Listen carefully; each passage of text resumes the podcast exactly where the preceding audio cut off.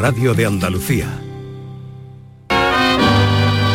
Esta es La Mañana de Andalucía con Jesús Vigorra. Canal Sur Radio. Your green eyes with their soft light, your eyes that promise sweet nights, bring to my soul a longing, a thirst for love divine. In dreams I seem to hold you, to find you and enfold you, our lips meet and our hearts too, with a thrill so sublime. Those cool Arturo Pérez Reverte, buenos días. Buenos días. ¿Qué tal estás? Bien, bien, bien. Muy contento de estar en Sevilla con este tiempo y esta ciudad maravillosa. Otra vez. Y nosotros encantados de, de que estés con nosotros, con nueva novela, porque Línea de Fuego nos bajaste por aquí a, a presentarla. No, eran malos tiempos. Eran malos tiempos. Y ahora son mejores. Hombre, fíjate, además el Hotel Colón, que es mi casa, está abierto otra vez, o sea que Ah, estoy claro, no contentísimo. venías porque estaba cerrado el Hotel Colón. No, sí, venía, iba al Doña María, iba al Doña María, que estoy muy a gusto, pero ya he vuelto a mi, a mi casa. Esta es una versión del 42, pero podría estar dedicada a tu protagonista, que tiene los ojos verdes. Sí, sí, sí, además es, es la época más o menos, es la época, sí, sí, el italiano de los ojos verdes. ¿eh? a Teseo.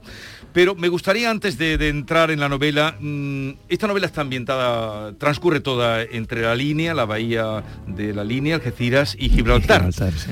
Pero claro, yo pensaba mm, que transcurre pues en Andalucía y si algún día el Peñón es nuestro, pues No será, no será nunca, ¿no? Y los primeros que, que sean son los españoles que toda la zona vive de Gibraltar. si no sería todo, pues como es la parte de Huelva. Narcotráfico y buena y miseria. Así que mira, pero no, es que eso me interesa decirlo. O sea, Gibraltar, eh, por supuesto, debería ser español. Pero es verdad que el que sea inglés, o el que haya sido inglés, ha dado de comer a muchísima gente y eso no hay que olvidarlo. Eh, y le ha dado y le da de comer. Pero el oro del rey transcurre en Sevilla, eh, la reina del sur, buena parte transcurre también por todo ese litoral. El tambor, mm, eh, La piel del tambor, del transcurre íntegramente en Sevilla, eh, Cabo Trafalgar, Sí. pues cuentas la historia de Trafalgar, mm, me faltan todavía más. Igual hay mucha El mucha- asedio sí, está en Cádiz. en Cádiz. Oye, mm, ¿por qué tantas obras tuyas están ambientadas en esta tierra, en Andalucía? Bueno, a mí las fronteras me interesan mucho. Andalucía es una frontera, aunque la, y la frontera no empieza en, no empieza en Gibraltar, empieza en Despeñaperros. ¿no? Todo esto Andalucía es fronteriza. La gente, el, el habla, las razas, los recuerdos, la memoria. Entonces, bueno, pues las fronteras producen gente más interesante que las retaguardias. La gente va, viene, vive, hay una, sobre todo hay un- unos recuerdos de acción y de aventura mucho mayores. ¿no? Entonces Andalucía es muy rica en eso, da mucho en eso. Así que bueno, por eso siempre me, me ha interesado mucho como escritor todo este territorio. y también porque te encuentras bien, a gusto Bueno, en eso, esta eso- tierra. eso además, claro, porque ten en cuenta que la parte más feliz de una novela no es escribirla, es prepararla. ¿no? Entonces, claro, ir durante varios meses o un año, estar viajando a un lugar, sentarte, tomar eh, copas, comer, mirar, localizar tus personajes en, en hoteles o en, o en sitios, es muy agradable. Entonces, claro, Andalucía, pues estar es un pretexto estupendo para una novela para estar por aquí. El italiano está, transcurre en el año 42 eh, y esta está en la Segunda Guerra Mundial, pero mm, casi todas tus novelas están ambientadas en otro tiempo. Tú has escrito en tiempo contemporáneo, mm, has escrito muy pocas, quizá el territorio comanche, eh, también el pintor de batallas. No, no, hay- hay- yo creo que está bastante equilibrado. Lo único que es que las novelas históricas me, me dan unas posibilidades muy, muy divertidas para mí, ¿no? Yo creo que no, que mis novelas son, están, no, quizá últimamente las, hombre, si llamamos históricas al siglo XX, pero es Sí, que pero bueno, mí- pero no están yo, en- yo soy del siglo XX, o sea Sí, que, pero- claro, que- pero en el año 42 era muy pero pequeño. yo nací en el 51, o sea que bueno, que quiero decir, para mí, para mí, una, ¿Pero por qué te para mí Falcó, por ejemplo, es novela histórica en la línea de fuego, ¿no? Son novelas casi contemporáneas, ¿no? Yo tengo todavía, yo miro hacia, miro todavía el 20, el siglo XX como mío.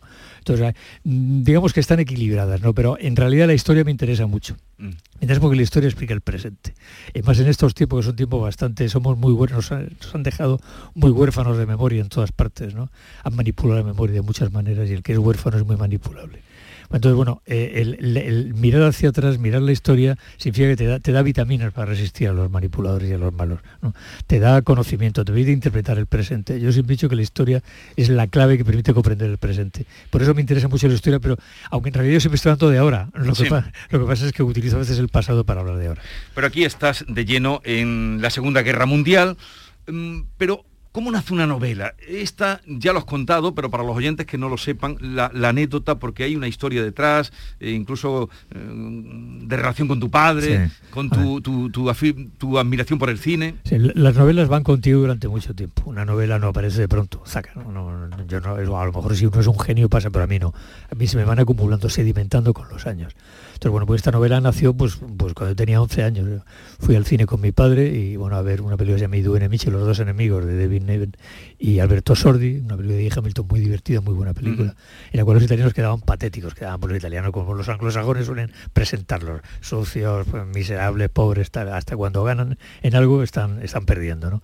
Y entonces al salir me dijo mi padre, no, te creas que esto fue así, a pesar de lo que dicen los ingleses, no siempre fue así. Hubo italianos muy valientes, lucharon muy bien. Entonces me contó la historia del grupo Orsa Mayor y los ataques de los buzos italianos contra los ingleses en Gibraltar. Y bueno, se me quedó en la cabeza esa historia, es una historia fascinante. Y durante muchos años pues, se cruzaba un libro, una cosa, una, fotografía, una película, fui acumulando material. Y un día vi, hace, no hace poco, hace poco vi la novela, dije, anda, aquí hay una historia. La vi a ella, vi a la mujer, estaba leyendo en ese momento, releyendo la Odisea, un, pasaje para otra cosa, y de pronto vi, cuando sale Ulises del mar, vi que vi mi librera que mira el mar y sale un, un buzo de caucho negro del mar y descubre al héroe, ¿no? Entonces la mirada de la mujer que, interpreta y descubre al héroe me interesaba mucho. Y de pronto vi que la novela estaba ahí y dije, ah, este es el momento de contar el italiano. Mm.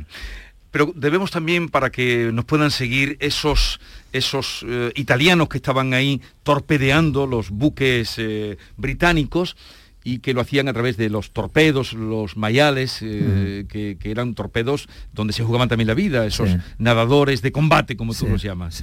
Mm, explica un poco cómo era eso. bueno, yo, es que tuve la suerte que yo a los, 18 años hice un curso con la Marina, con la Marina Española, que es en, el Centro de Buceo de la Armada, un buzo en el cual hice pues buceo nocturno y un montón de cosas. Entonces tengo la experiencia de eso. Después mi hija es arqueóloga subacuática, trabaja bajo el mar. Carlota es buzo, entonces también. Entonces, digamos que el mundo de estar bajo el mar me es bastante familiar. Entonces, claro, yo entendía la dimensión de, lo, de aquello. Yo cuando leía los textos, cuando, cuando yo comprendo la, hazaña, no, porque no es ya gente valiente en una guerra, es gente que sale de noche, que cruzaban la bahía, el frío, la oscuridad, la esfera negra de, orientando de noche en el mar. Y al final te esperaba, tenías que cortar las obstrucciones, meterte mm. dentro y te esperaba la guerra y la muerte, ¿no? Y seguían yendo, iban y morían y iban otra vez, ¿no? Entonces, bueno, es, es, un, es un tan, tan impresionante, tan, tan estremecedor. Además, tuve la suerte de que pude acceder a los documentos al regreso. Los, supervivientes escribían sus experiencias para que los compañeros aprendieran de los errores y de las desgracias. Y accedía a los, textos que contaban ellos. Entonces, es estremecedor, es impresionante. Entonces, bueno, el, el, valor, ¿no? el coraje, la, decisión, el valor sereno, el patriotismo y, un montón de la, la camaradería, la lealtad. ¿no? Entonces, bueno, todo eso, todo eso decidí que iba iba a ser el entramado de la, de la historia. Aquí hablas de, bueno, fueron los que perdieron la guerra, porque son los italianos que están mm. aliados con Alemania, con los nazis, pero que eso mm, queda completamente en un segundo plato. Eh, pero ese era un punto, un punto divertido. Me apetecía también, hay un punto un poco de provocación, ¿no? Es decir, provocación en ti, si tú no provocas nunca. Yo, que soy un tierno corderillo. No, es, un, no, es que eh, en, este mundo tan maniqueo, en el que ahora últimamente nos, todos nos lo venden como blanco o negro, estás conmigo, estás contra mí. El, el amigo tiene todas las virtudes y el enemigo no tiene ninguna virtud. Y eso me molesta mucho, me irrita porque además es, me parece que es lo más perverso que puede pasar en, el mundo actual, ¿no? porque además eso hace que la gente se vuelva mala. Bueno, entonces mm, en esta novela yo quería mm, utilizar, poner a los héroes, los héroes son fascistas, no fascistas ideológicos, pertenecen a un país que es fascista. Son, digamos, los malos, los de los malos, ¿no? Pero demostrar que hay héroes en todas partes, ¿no? Que uno puede ser malo, eh, ser, puede ser fascista, puede ser eh, nazi, puede ser comunista, puede ser lo que sea, y también puede ser heroico. O sea, no tiene nada que ver. Yo, y eso no es teoría. Yo he visto héroes. Cuando trabajaba como reportero estuve junto a gente a la que vi por la mañana ser heroica y por la tarde ser miserable, o al revés, ¿no? El héroe además es héroe cinco minutos o diez, o, un rato, o un día, o un, mes o un año, ¿no? No toda la vida. El héroe es muy complejo. Entonces, esta visión maniquea del héroe que nos están colocando ahora, el héroe es el que está a este lado y el malo es el que está al otro, la vida es mucho más ambigua y mucho más compleja. Entonces decidí que esta novela tuviese esa ambigüedad, que mis héroes se movieran en, esa zona ambigua gris entre el bien y el mal, entre el fascismo y la democracia, entre un montón de cosas. Y bueno, y eso le da un toque realista, claro. Y uno de los personajes secundarios, pero muy importante, el doctor Zocas, eh, ah, dice, siempre hay valientes en todas partes, es cuestión de motivaciones. Y en otro momento se dice, eh, no sé en este momento quién está el que lo dice, dice, uno, un buen hombre, como le digo, uno de tantos que ha nacido héroe y no lo sabe. Es que la mayoría, de los héroes no lo saben. El héroe no va por ahí diciendo soy un héroe, eso, eso, eso normalmente no lo es.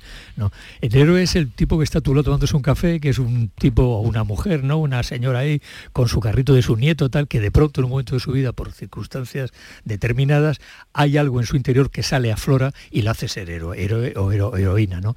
Que entra a sacar a un perro que está siendo a punto de, quemarse un incendio, que socorre a una mujer a la que están atacando en la calle, lo que sea, y después vuelve otra vez a la vida normal. O sea, pero yo estoy seguro, mira, esta mañana estaba en las piletas como cada día desayunando, ¿no? Y estaba apoyado en la barra. Y a mi lado había un montón de gente, ¿no? como siempre se oye, ¿no? Siempre observando.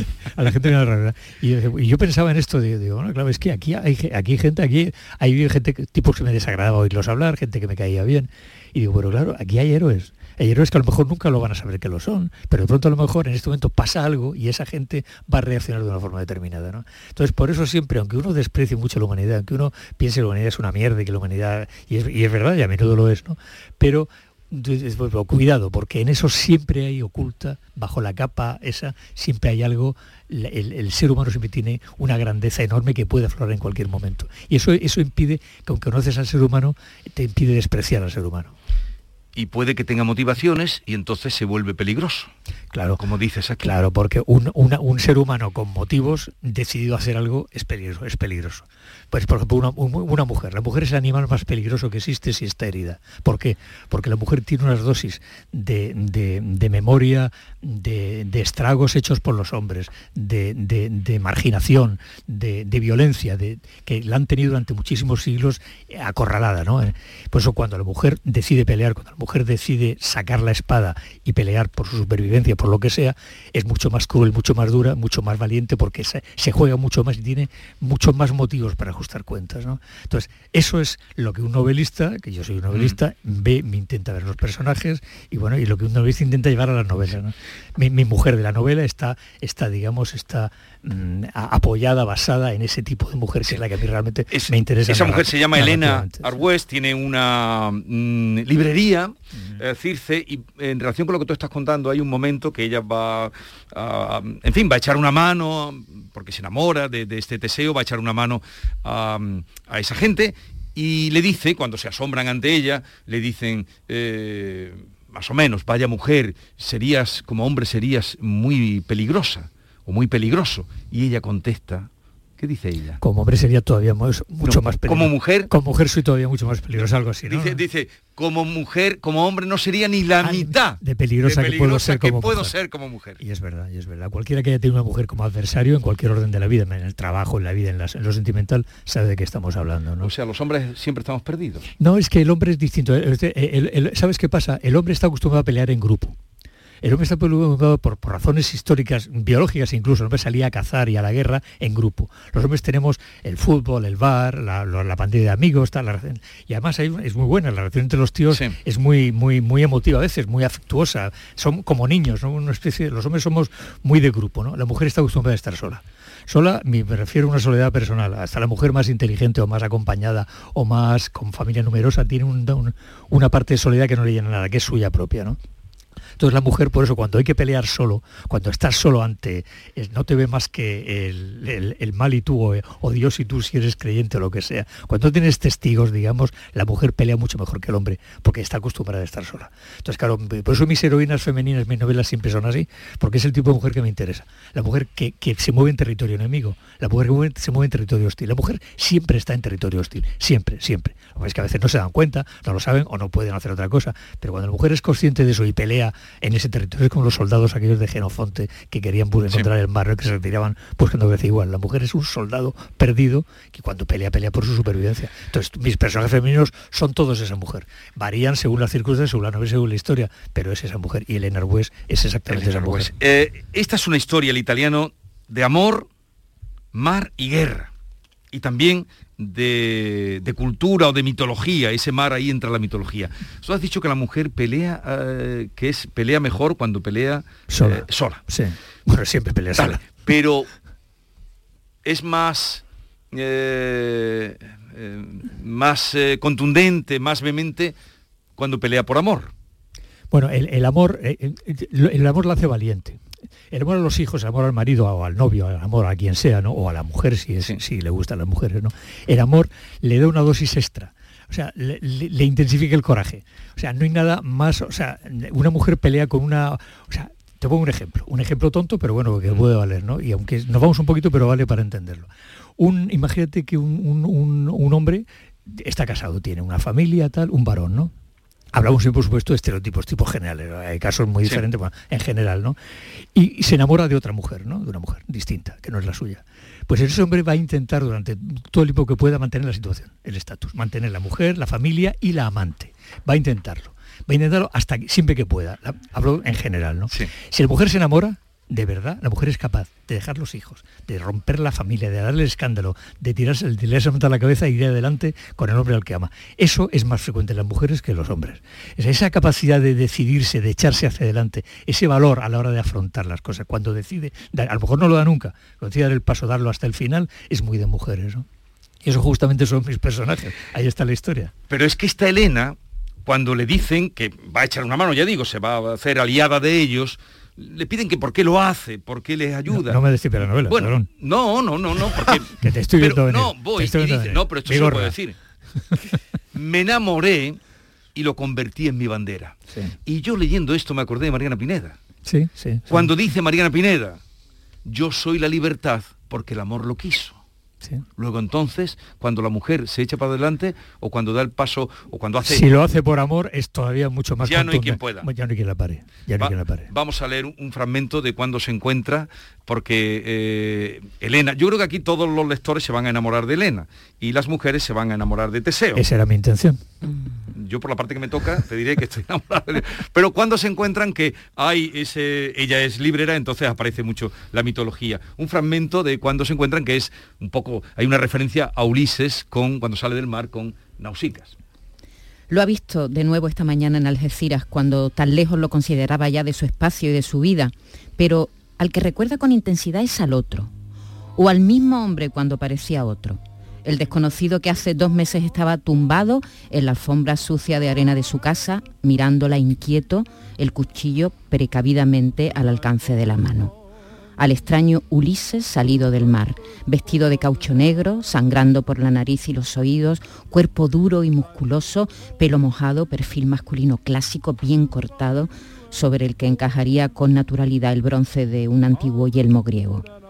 También recuerda los ojos verdosos e intensos que la estudiaron suspicaces y luego agradecidos, y la última mirada que le dirigió cuando dos hombres, a los que ella no había visto nunca, vinieron en su busca en un automóvil, ayudándolo a ponerse en pie con una manta sobre los hombros.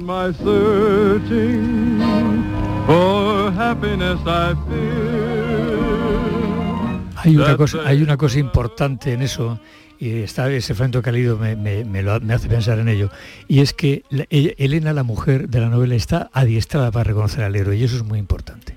Ella ha leído, ha leído, tiene libros en la memoria, ha leído a los clásicos, ha leído a Homero, ha leído a Virgilio, entonces ella está preparada para cuando el héroe aparece reconocerlo, ella proyecta en él sus lecturas. Si Elena no hubiera sido lectora, posiblemente el héroe no habría, pasado por delante, un hombre guapo, tal, ya estaba. Pero como es lectora, ve en él algo más que un hombre guapo, un hombre vencido. Ve al héroe que sale del mar, ve a Ulises, ve al héroe mediterráneo, ve el mito. ¿no? Entonces, de eso también te lleva otra cosa, que es qué importante es leer. Importante es tener en la cabeza el adiestramiento que los libros te dan para interpretar la realidad. Cuando yo estaba, por ejemplo, cuando era reportero y empecé a viajar y empecé a ir a guerras y sitios así, el haber leído a Homero, a Odiseo, a, Virgilio, a Genofonte o lo que fuera, yo veía arder Beirut era arder Troya, yo veía despedirse un soldado de su mujer y era Héctor con Andrómaca. O sea, yo, yo me ayudó a interpretar, a digerir lo que estaba viendo, ¿no? tanto el horror como la parte buena de la vida. Y entonces Elena le pasa eso, ella ha sido adiestrada en las lecturas y eso le permite reconocer al héroe. Claro, y por eso ella va preguntando, ¿has leído Homero? Le pregunta a Teseo. Él no ha leído nada. Has leído Homero, pero le pregunta. Sí, sí, él no ha leído nada, nada. Pero luego al periodista, que eres tú. No, no soy yo, es, una, falsa, es una falsa autoficción. Le pregunta, ¿has leído la Ilíada? Y al jefe de los buzos le pregunta, ¿has leído Los Tres Mosqueteros? y les va dando la respuesta. Pero además, ¿Para, qué sirve la cultura? Pues, Porque ella va preguntando. La cultura sirve para muchas cosas y sería largo, pero hay algo que no quiero que se me vaya de aquí. Hoy ya se me ha ido, se me la cabeza. Te iba a decir, igual no pasa nada, no pasa nada. La cultura sirve, porque te dice para qué sirve la cultura. Yo una vez iba volando entre Chipre y, Beirut y cayó un rayo en el avión. Un avión de hélice, hablo de hace 40 años, ¿no? Y empezó todo el mundo a gritar, ¡ah! Todo el mundo gritando y dije, Dios, voy a morir entre gente gritando porque pensaban que esto no se iba a caer nunca, ¿no? Estos idiotas creían que el avión no se caería nunca. Y voy a morir entre ellos, ¿no? Qué estúpido es idiota de morir, ¿no? ¿Y por qué no grité? Porque yo sabía que el avión se caía. Yo sé, cuando subo un avión, sé que los aviones se caen. Si voy a ir a un sitio que se llama La Vaguada, sé que ese lugar cuando llueva se va a inundar.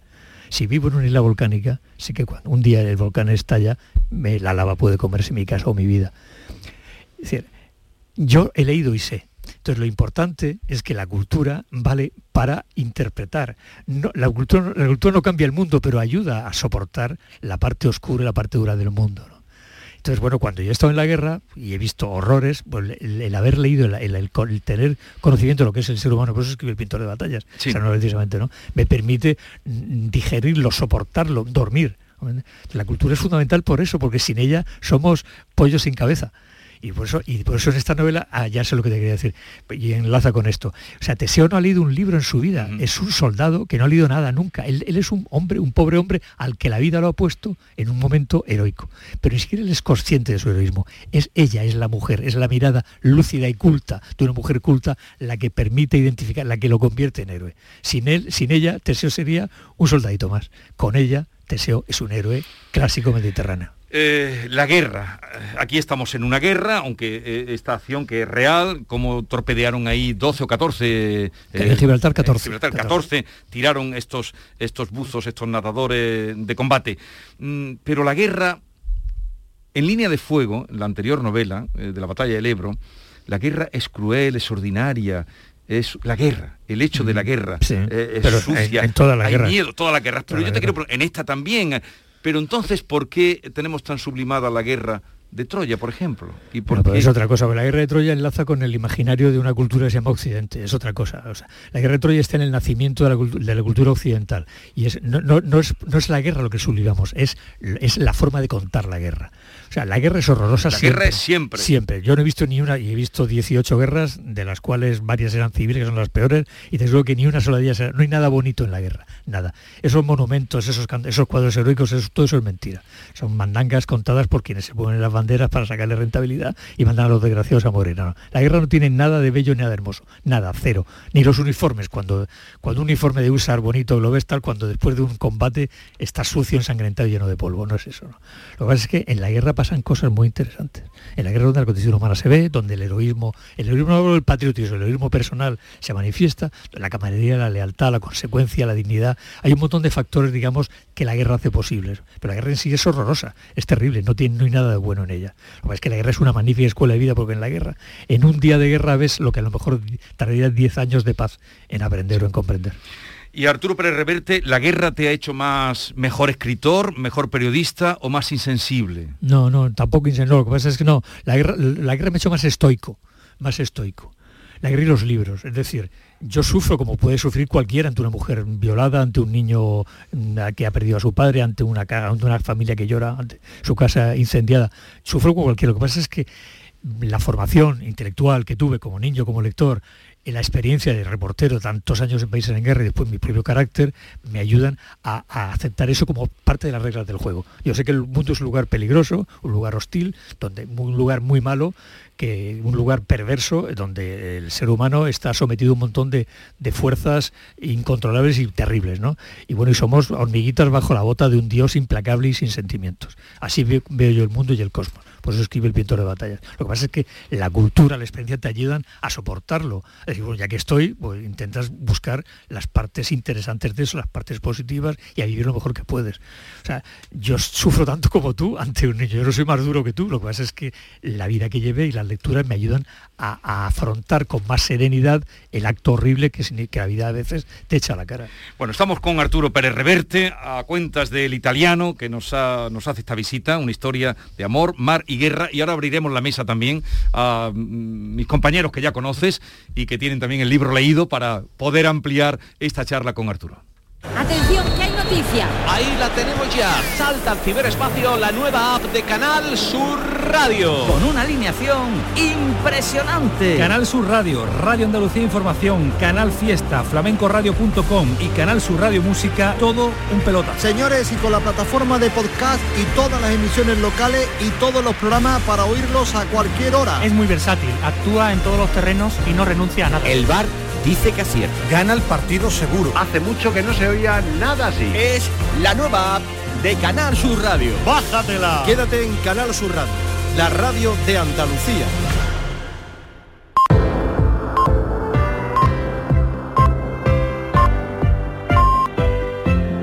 Ya acabó el verano, entramos en la normalidad.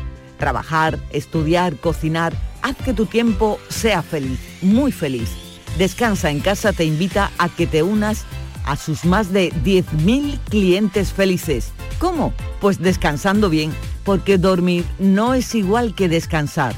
Descansa en casa te ayuda a levantarte más feliz con su nuevo colchón Armonía, un colchón fabricado en exclusiva para ti, uno diferente para cada miembro de la familia.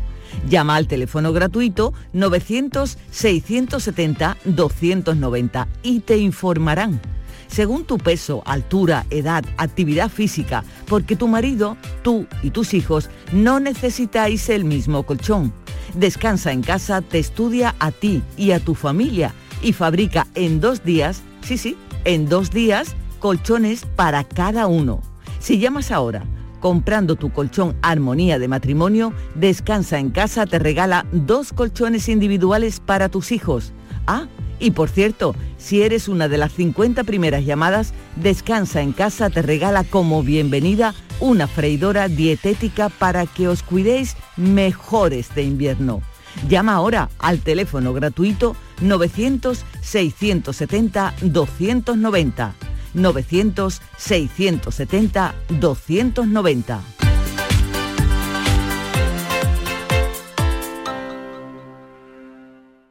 Yo me vacuno contra el COVID por amor, por mi padre, por mi abuela, por mi hermana, por mis amigos. Me vacuno porque los quiero y sigo salvando vidas. Vacúnate por amor. Vacúnate contra el COVID. Junta de Andalucía.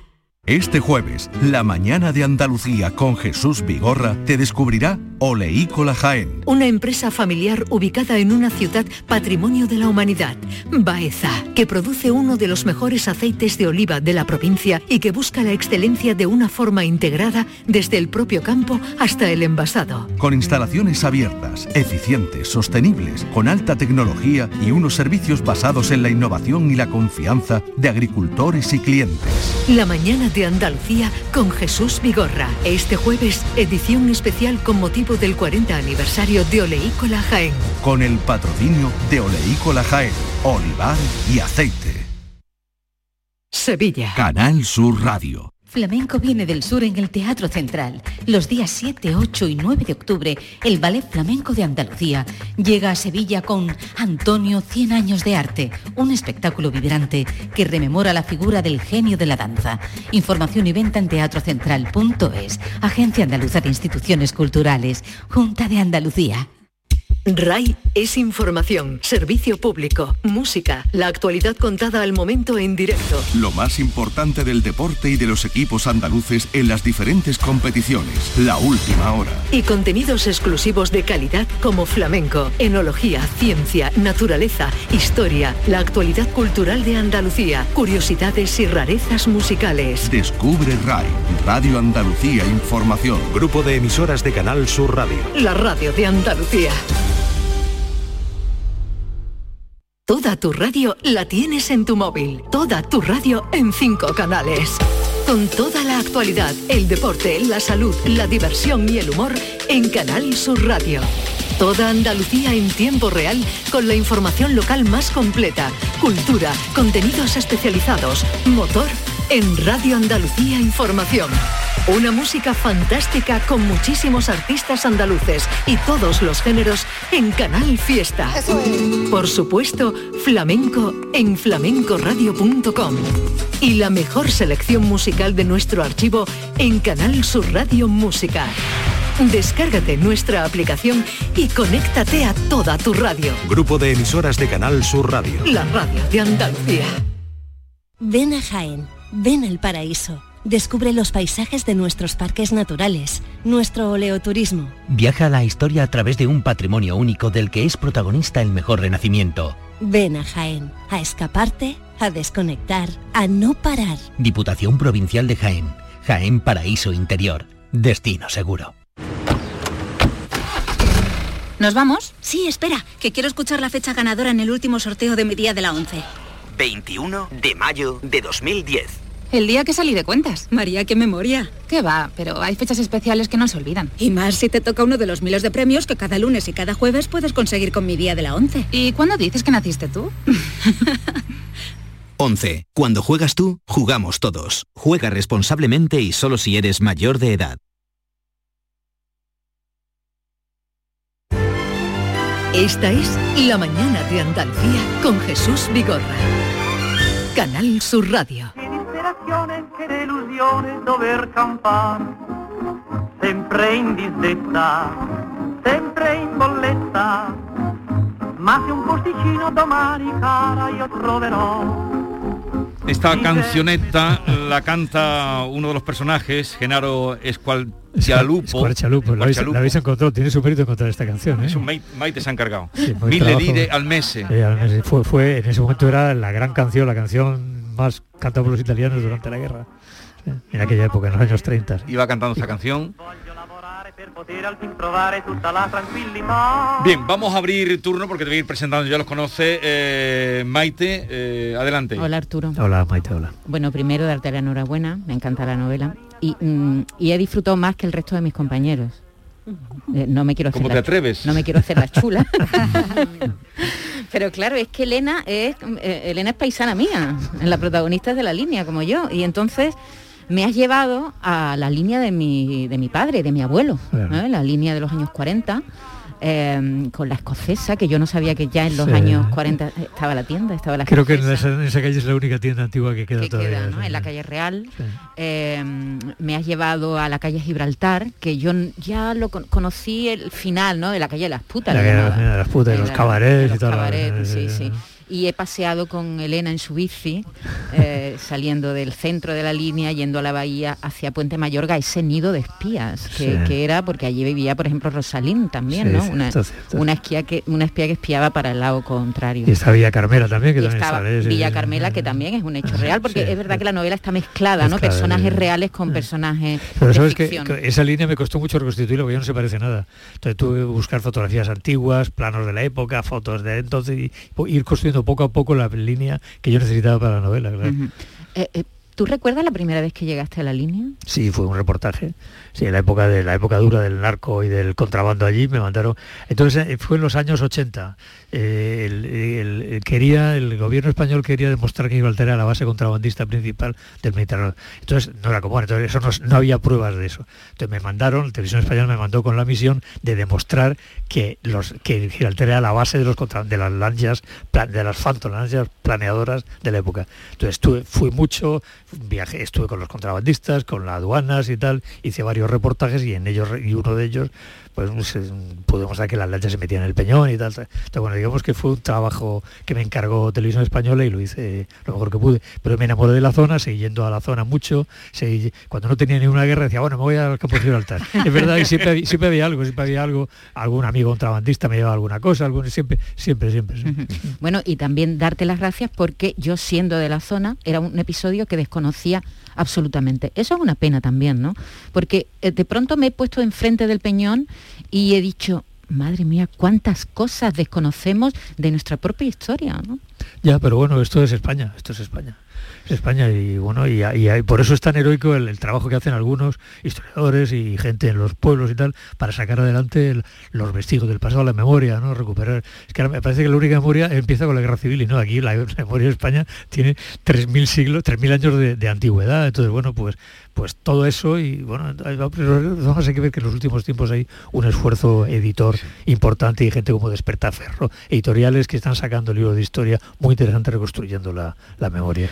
A ver, eh, David Hidalgo. Arturo, a mí me gustaría preguntarte sobre las cosas de las que se puede renegar, porque habrá algún oyente que es del Betty, uno es del Betty y es para toda la vida, no reniega, que el de Málaga, que el de Granada, del Sevilla, pero en su novela los italianos luchan por su honor y por su patria, no quiero destrozar más la novela, pero ¿se puede renegar de la patria? Sí, se puede renegar. De hecho, hay gente que lo ha hecho. Mira, mm, Puigdemont, para, él, para, él, para él España no es una patria, pero en realidad objetivamente está renegando de su patria. O Antonio Pérez en la época de, Felipe II. Sí, sí, yo he conocido además gente que ha renegado de su patria, muchas. En Francia, fíjate, yo recuerdo una vez cuando era jovencito fui en Francia encontré un escritor que se llamaba Michel del Castillo. No sé si sigue escribiendo o no. Y era de, padre español y me sorprendió su, su virulencia, el desprecio con el que hablaba de España, ¿no? Y, dije, como uno que ha sido español puede hablar así de su país? Y con los años he comprendido no es que lo disculpe, he comprendido que hay gente que puede tener motivos muy serios para renegar. Miguel de Molina. yo a Miguel de Molina cuando en Buenos Aires lo llamé para entrevistarlo, hablo de los años 70, eh, me dijo, mira, eh, prefiero no, no, no, no, hablar de España. No me, fui, me echaron de allí, no, no quiero saber nada de ellos, nada, no, no quiero hablar. Eso es renegar también. De, o sea que hay gente que puede, hay gente que tiene motivos para renegar, digamos. Vicky. Sí, bueno. Vicky Román. Hola, ¿qué tal? ¿Qué hay? Bueno, decía antes Maite que ella leyendo la novela era como que volvía a Gibraltar, a verla con, otros ojos y a la línea, ¿no? A su, propia tierra. Eh, para mí ha sido también como, como ir al cine, también a disfrutar del cine clásico, ¿no? Porque el cine está presente a lo largo de, la novela en muchos momentos. El cine también ha tratado esta, este tema, ¿no? Que abordas en, la misma, en películas que, bueno, que no siempre tuvieron mucha fortuna. Algunas casi, ninguna, casi ninguna era buena, casi ninguna era buena. Regulares, incluso hay una también italiana, ¿no? De, de, Sandra Milo. Pero, Se llama la, dona que viene del mar. Exactamente. Y el cartel... el, título es precioso. Y el cartel puede recordar a... Me quedé asombrado porque yo no conocía la película. Es una historia muy divertida, bueno, curiosa. Yo empiezo a hacer la novela, una mujer en la playa, un buzo, tal, tal, tal. Y entonces empiezo a mirar películas. Y entonces hay una película italiana que se llama La dona que viene del mar. Y cuando abro y veo el cartel es la mujer que cuenta un buzo en la playa. ¿no? Me parece no tiene nada que ver, bueno, pero, pero me hizo mucha gracia, ¿no? Que por esa, esa, película no lo podía encontrar y le pedí a Paolo Basile de Telecinco que me la encontré y el tipo me la encontró y me la mandó, por eso estoy muy agradecido. Por eso está en los agradecimientos. Por eso, me encontró, para mí en Italia la película, que era una película que no se podía encontrar en, en las redes sociales. Por eso decía, ¿no? que está muy, presente, que se ve ¿no? en, esas historias de colegas, en, cómo hablan, cómo interactúan, incluso cómo se, esas peleas fordianas que te, te, ha salido una en un pub también, ¿no? Sí, es que los secundarios son importantes. En todas mis novelas lo son. Lo, lo aprendí el cine de John Ford, ¿no? El cine de John Ford, John Wayne está muy bien, pero los sargentos son formidables. O sea, sin el sargento John Ford, no, no, sería John, no sería John Wayne, ¿no? Entonces yo en mis novelas intento meter siempre esos secundarios muy cuidados, ¿no? Y en esta novela, evidentemente, los secundarios son muy importantes. Todos ellos lo son, tanto para ella como para él. Norma. Bueno, eh, Borges decía que hay que tener cuidado el, enemigo que uno elige, porque uno acaba apareciéndose al enemigo. ¿La guerra iguala? Pues sí, sí. Yo tengo una frase en una novela mía que dice, el cazador queda, mm, queda contagiado del rastro de la, de la pieza a la que sigue. Y es verdad, la guerra iguala. La guerra, y tanto hasta el punto iguala, fíjate, que yo tengo recuerdos de trincheras, de soldados, de guerras, en las cuales no veo diferencia ninguna entre un mando y otro ninguna. En Croacia, por ejemplo, sí estaba claro, los serbios eran los más bestias y los croatas los menos bestias, todos lo eran, ¿no? Hay, hay, pero hay guerras donde no hubo ninguna, ¿no? Entonces la guerra igual, la guerra igual porque al final la, la mugre, la barbarie, la sangre, el miedo, eh, el odio, todo, todo es, son factores humanos y el ser humano en eso se iguala. No, yo no he encontrado muchas diferencias de uno y otro bando jamás. Las ideológicas, evidentemente, la guerra contra los nazis era una guerra justa por parte de las democracias, pero a la hora de estar el soldado, el joven en la trinchera de uno u otro, no he encontrado ninguna diferencia. Y después marcas mucho de la mirada de una mujer inteligente que convierte a un hombre en héroe. No sé si a estos días... Perdona, igual que una mujer inteligente, su mirada despectiva destruye, de- puede demoler la- el, el ego de un hombre. O sea, no, no hay desprecio mayor, no hay mayor golpe a la virilidad y a la chulería de un hombre que una mujer inteligente que te desprecie. muerto No y hay. enterrado. duda. Pero estos días ha circulado por la red unas miradas muy que han, eh, que han eh, repercutido, lo han, lo han sacado muchos medios, no solamente los medios, de las miradas de Leticia, de la reina Leticia al príncipe Felipe, como las miradas más enamoradas, las miradas más admirativas, las miradas, las miradas. Mm. ¿Puede la reina Leticia convertir al príncipe, al rey al Felipe VI en un héroe? ¿Le ve con la... esa- la No lo sé, no lo sé porque no, no he seguido la... no- no, eh, como esto de mi novela, no he seguido esas miradas, así que no puedo decir. Pero le ve con capacidad... No, no le ve- no si vamos a la parte ¿no? humana, supongo que cualquier mujer puede hacerlo, pero bueno, no sé, en este caso concreto no podría decirte. A ver, Muy bien. Te voy a presentar a John Julius Carrete, porque tenemos una tertulia de guiris. eso me suena anglosajón. el, enemigo, el- el- el enemigo- el- el enemigo de los italianos en la novela. Pues yo soy americano, entonces, y también puedo entender muy bien cómo una persona puede venir a otro país y empezar a odiar su propio país perfectamente y traicionar su patria, por lo menos en sus palabras y sus maneras. En Sevilla lo tienes facilísimo. eso. Eh, claro, es muy fácil de, de- en El- comparación. el primer- llegó una noche de Nochebuena, pero bueno, eso es muy largo de contar. A ver, eh, él, bueno, cuenta lo que el otro día me Vale, contaste. pues yo- cuando yo voy a- cuando dije que ibas a venir, me dijo que, el que él viene los martes. Hoy hemos usurpado la tertulia, pero él estaba muy contento y quería venir porque quería contarte algo, ¿no? Yo, claro. A ver. Pero primero quiero pues, leer un trozo de un libro tuyo en inglés y a ver si tú puedes decirme la escena. Y si no puedes decirme la escena, te puedo decir la novela y tú puedes decirme la escena, ¿vale? Ok. Eso es lo que... Vale. Esto no me lo habías dicho. ¿No? Vale, bueno, a ver si Tira, funciona, ¿vale? So there she was. Quart stood and stared at the building for a couple of minutes. Seen through the orange eyes and beneath a bright blue Andalusian sky on that perfect morning, it didn't seem remotely sinister. Two twisted Solomonic columns stood on either side of the Baroque portico.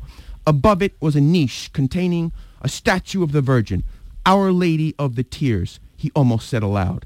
Then he walked toward the church, and as he came closer, saw that the Virgin had been beheaded. La Virgen del tambor. Ya. Bien. Perfecto. Perfecto. Cuando, para los oyentes que no saben inglés, es cuando Quart ve la, eh, Nuestra Señora de las Lágrimas por primera vez y ve que no hay nada siniestro, aunque tu palabra es misterioso en, en español, pero después ve la Virgen descapitada, que es un, poco dramático. Muy Sí, dramático, es verdad, ¿no? Es verdad, es verdad. Aunque un virgen es una cabeza y manos y nada más. Sí. Muchas. Es- esa novela fue mi acto de amor a Sevilla. O sea, Sí, es- sí. Fue mi, mi declaración de amor por Sevilla fue esa novela. sí. Y otra cosa que quiero, porque eso me ha, da- me ha dado mucho, me ha, me ha hecho un favor con esta... eh, otro momento en la novela, ¿vale? Cuando está hablando, eh, bueno, me va a decir, they come here and then they just can't leave. They stay and scrape by somehow, playing the guitar or sketching in the squares. There's something about the light here, the color of the streets, that saps your will. It's almost like an illness. Oye, hablas inglés de puta madre. Mucho, muy bien, lo he estudiado mucho. Pero cuéntale para qué utilizas. Mira, es que es Gris Marsala explicando por qué está aquí. Porque dice Ah. que, mira, hay, hay algo en la luz. ¿Qué le estás que- explicando que su novela a él? Es también la misma Capaz eres novela. tú de. No, no, que en no, inglés, no. en inglés suena de otra No, no, manera. no, vamos. Sí, dice que por, la- por el, color de las, de- la color- el color de las calles, que, que, que gasta tu voluntad y después de que es casi como un- una enfermedad. Cuando la gente me pregunta, ¿por qué te he quedado aquí? ¿Vale? es y eh, están esperando que yo me pongo muy poético de que es que estoy por enfermedad. Estoy de acuerdo. Es Ya una- está. está feo que yo lo diga porque la novela es mía, pero es verdad que está muy bien definido. Uno, uno, enferma de Sevilla, en el Eso sentido es- positivo. estoy enfermo. sí, Te duda, has sentido identificado. Pero ¿para qué utilizas tú esos Ah, perdón, textos? eso me recuerda una cosa, Norma, que un momento me recuerda una cosa, es con ese argentino que le preguntan, dice, bueno, dice en una entrevista, dice, bueno, eh, le hablo de usted, le hablo de tú, dice, no, háblame de mí, háblame de mí.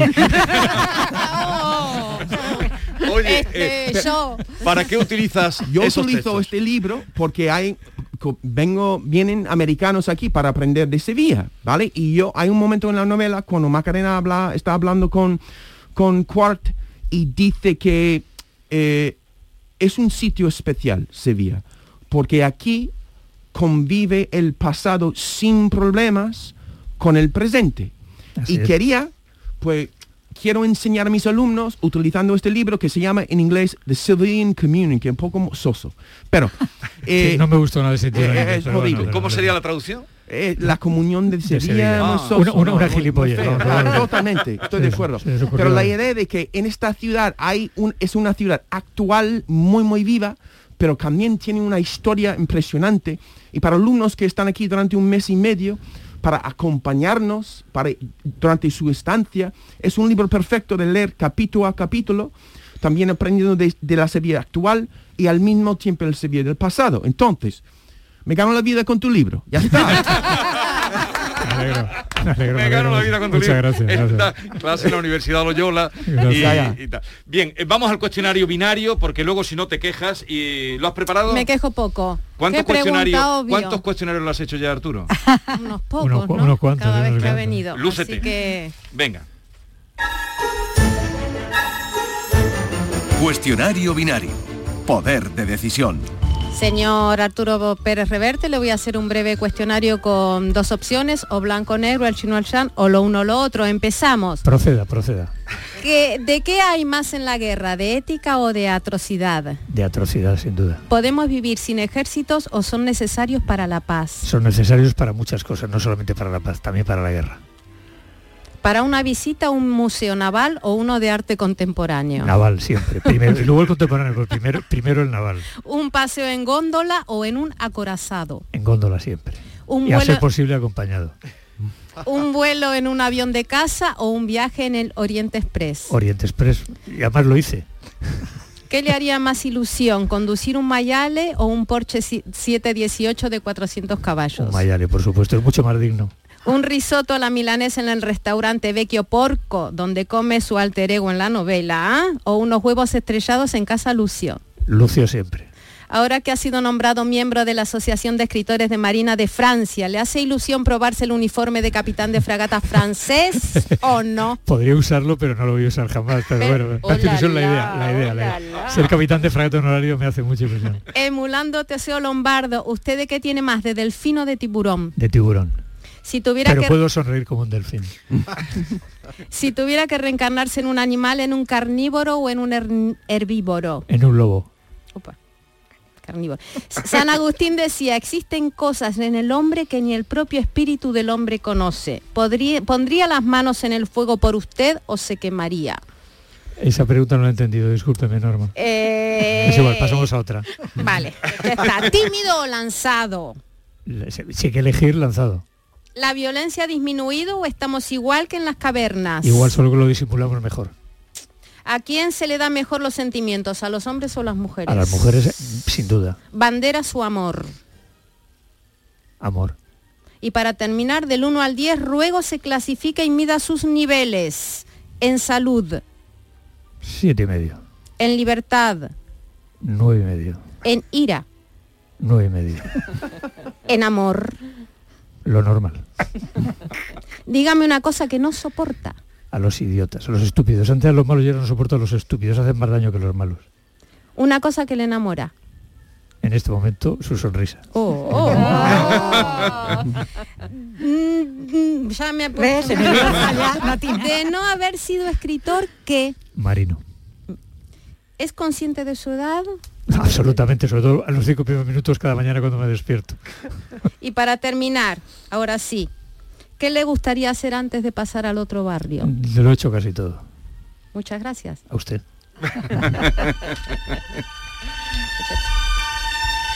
Bien, pues vamos a ir concluyendo. John Julius. eh, Pues, eh, claro. ¿Te has con- puesto nervioso hoy o...? Que va, con mucha ilusión. Pero hoy has estado más de 45 minutos. Es que él tiene eh, resorte para 45 minutos. Normalmente yo tengo 45 minutos y entonces me pongo aún más enfermo y quiero dormir. Igual, igual tienes que cambiarte la batería ya, la tienes un poco agotada la batería. ¿eh? Exactamente, pero no, me- tus palabras me da alusión y energía, entonces estoy encantado de estar aquí. Muchas gracias. Tengo un montón de preguntas, pero no tenemos tiempo. Venga, pregúntale una. ¿Qué quieres? No te vayas sin... Pues mira, una cosa que, que, que, que leyendo tus novelas de, de, de la historia me está enseñando mucho de la historia, me está enseñando mucho de la cultura, del idioma, pero en ningún momento me mandas al diccionario y en ningún momento me mandas a Wikipedia. Entonces, es una manera de, de disfrutar de la historia y del idioma sin sentir que estoy trabajando. Intento que sea así, intento que cuando hay una cosa se esté contextualizada para que el lector no tenga que andar parándose en las cosas. Yo, mis novelas son novelas, para, son historia, no son tratados filológicos, ni lingüísticos, ni conceptuales, ni son enciclopedias. El lector debe fluir por ella, intento ponerlo lo más fácil que pueda. Pues yo Pues lo agradezco. Pero tienes pues, eh, riqueza pues de este- vocabulario. no, Tienes tú, tienes riqueza. Pero a mí esta novela Vamos sí me ha llevado a Wikipedia, sí me ha llevado a ver el Mayales, sí he buscado las Mayales. fotos, Eh. sí he buscado los personajes reales y los que no, lo- el, el Olterra real. Sí, pero ¿sabes Ah, pasa? me ha Pero- llevado, pero- me ha llevado pero- a, mirar pero otras cosas. pero- Google, A mí pero me encanta pero intento escribirlas para que el lector, si no existiera nada de eso, pudiera disfrutarlas exactamente igual. igual. por Pero, contexto. pero también... Es eh, generoso John por Julius. su parte, es generoso ¿Tú por qué su lees? parte. ¿En inglés o en español? Arturo? Pues yo leo las dos.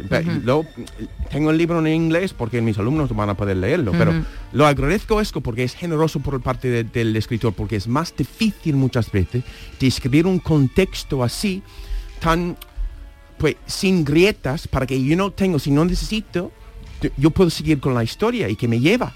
Pero tiene que fluir, si no fluye, Pues mal fluye, vamos. por su- claro. por su Pero trabajo si, y su si no don. fluye, de, Fluye, fluye, fluye. Fluye. Te Oye. tiene que llevar, si no te lleva, Eh, yo- una cosa, eh, no hemos hablado, claro, personas, pero el Campayo, Campello, Sí. A mí me recuerda a Rogelio Tizón. Tela.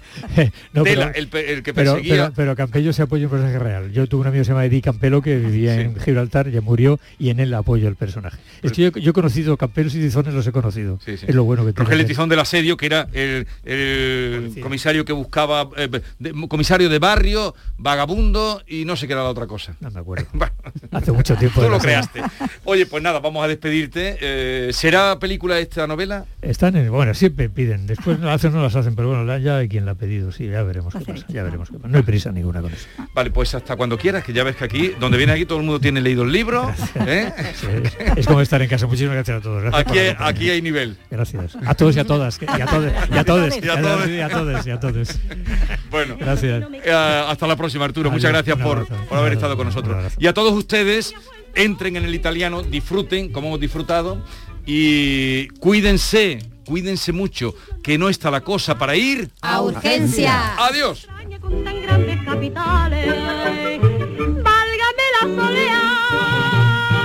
Si somos uno del otro, ¿quién nos puede separar? Que son las cosas de la vida, son las cosas del querer. No tienen fin ni principio, ni bien cómo, ni por qué. Tú eres harto, yo bajita, tú eres rubio, yo tostada, tú de Sevilla, la llana y yo de Puerto Real. Ay, que no tiene nada que ver, ni el color ni la estatura con las cosas del querer.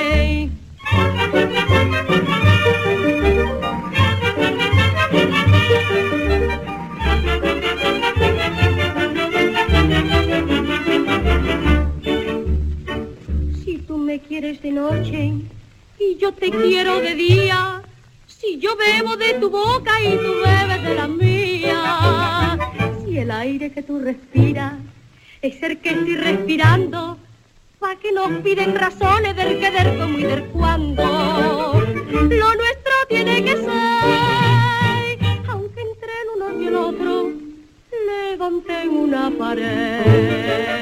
Que son las cosas de la vida, son las cosas del querer. No tienen ni principio, ni mil cómo, ni por qué.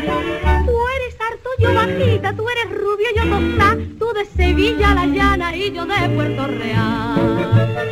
Ay, que no tiene nada que ver, ni el color ni la estatura con las cosas del querer.